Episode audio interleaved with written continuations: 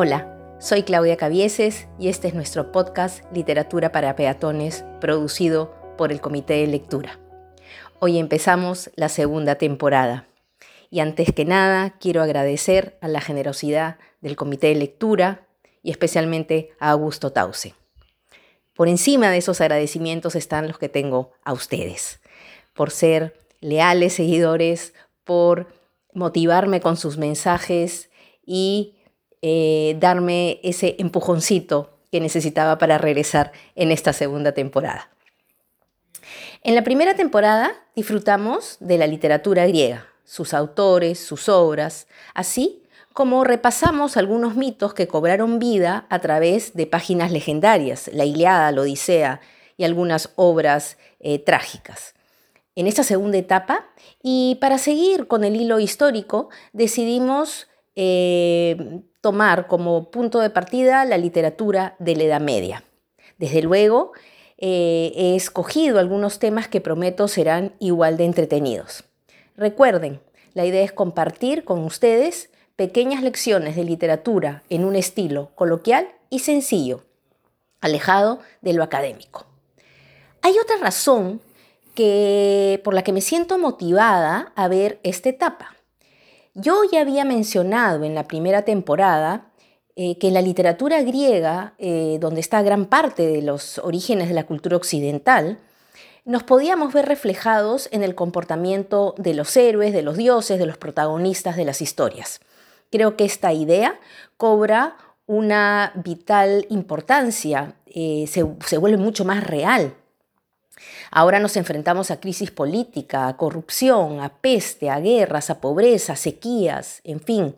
No estoy hablando del siglo XXI, estoy hablando de la Edad Media, aunque suene demasiado vigente hoy por hoy. Yo soy una convencida de que el tiempo pasa, la historia pasa, pero los seres humanos somos los mismos.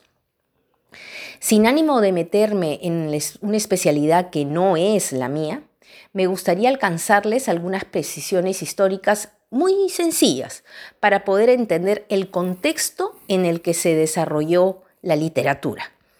La Edad Media es conocido como el periodo de tiempo que abarca desde la caída del Imperio Romano de Occidente, es decir, la invasión a la ciudad de Roma en el año 476 después de Cristo, hasta la caída del Imperio Romano de Oriente, es decir, la invasión de Constantinopla por los turcos en 1453.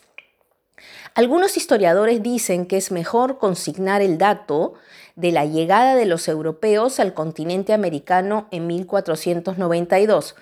La verdad que lo dejo a gusto de ustedes. Lo importante aquí es que estamos hablando de un promedio de mil años, donde el mundo siguió configurándose históricamente y por lo tanto la literatura reflejó también esos cambios, esos hechos que ocurrieron. De estos quiero mencionar algunos que creo que son los más eh, destacables. Roma, en primer lugar, el imperio romano, se había vuelto eh, inmanejable eh, por su extensión. Llegaba hasta África, hasta Asia, toda Europa, eh, tenía toda la costa del Mediterráneo.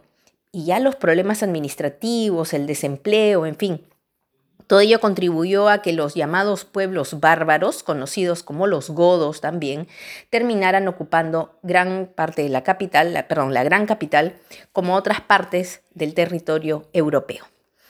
Estos conflictos, estos tiempos de guerra, en resumen, eh, perjudicaron las vías comerciales, por lo cual eh, las ciudades que ya existían en esa época sufrieron un golpe eh, en su intercambio económico.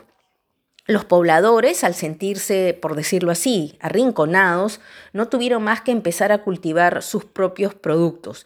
Y ante sus dificultades para defenderse de las invasiones de bárbaros o grupos extranjeros, se empezaron a agrupar alrededor de señores que tuviesen un poco más de, poder eh, y de capacidad de defensa.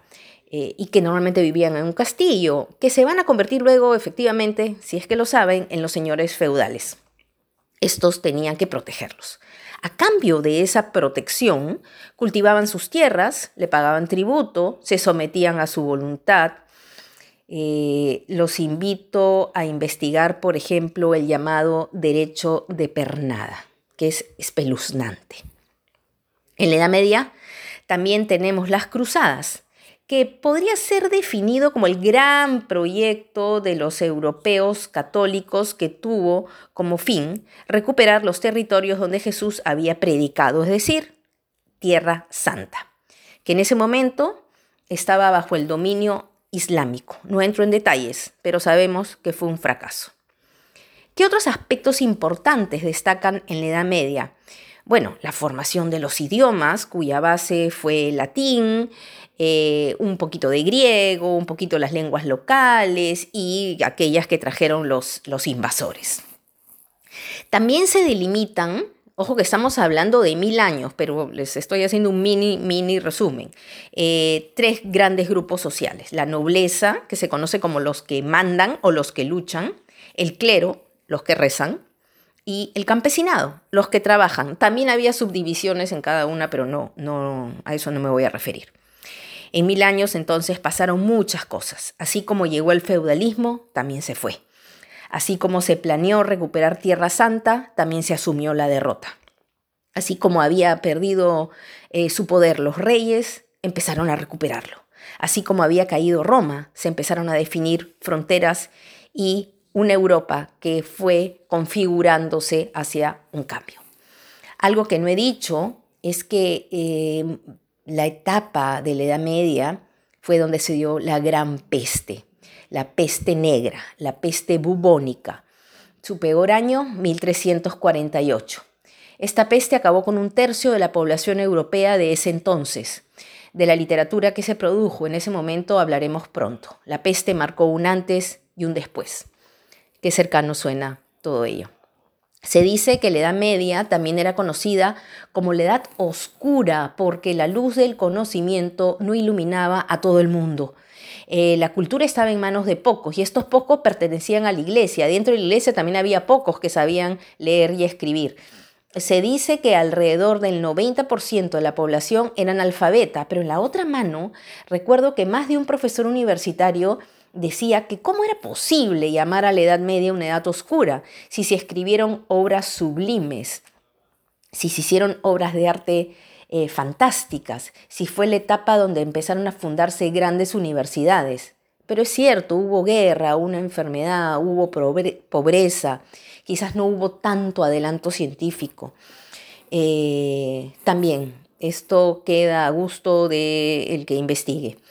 Un hecho muy interesante es que en esta época, como lo dije hace un segundo, eh, se fundan grandes universidades. Bolonia, por ejemplo, en 1088, Oxford antes de 1096, Cambridge en 1209, la Sorbona en 1275 y la Universidad de Salamanca en 1218, por nombrar algunas.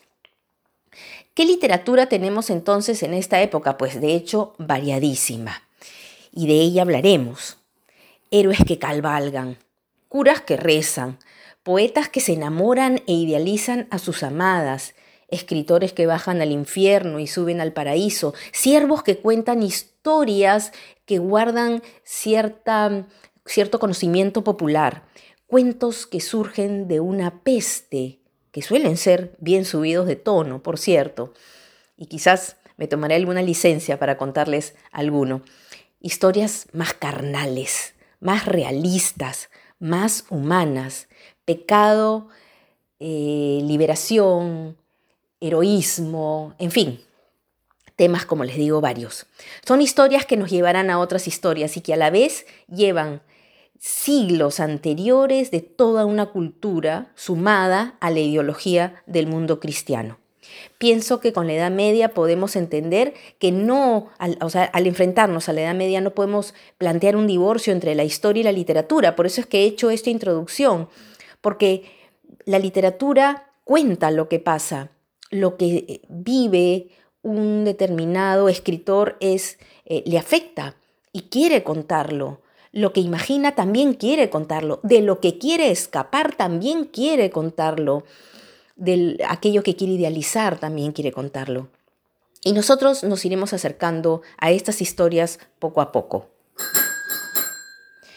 Hoy este espacio de, retorno es breve eh, y el timbre, como siempre, es implacable. Me voy.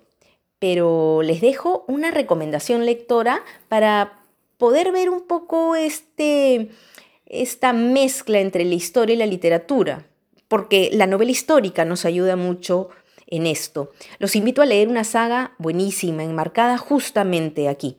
Los Reyes Malditos, de Maurice Drum. Son siete novelas históricas, casi Juego de Tronos, de una dinastía francesa que abarca más o menos, no sé, estoy especulando ahorita porque no lo tengo el dato exactamente en la memoria, como 100 años más o menos, eh, pero se las recomiendo, muy, muy recomendada. Eh, ya eh, nos vamos, los dejo en esta temporada con una frase que me gusta mucho de Emily Dickinson. Para viajar lejos no hay mejor nave que un libro. Los invito a subirse a esos viajes. Hay varios por descubrir. Nos vemos y por favor, sigan cuidándose mucho. A ustedes y a los suyos.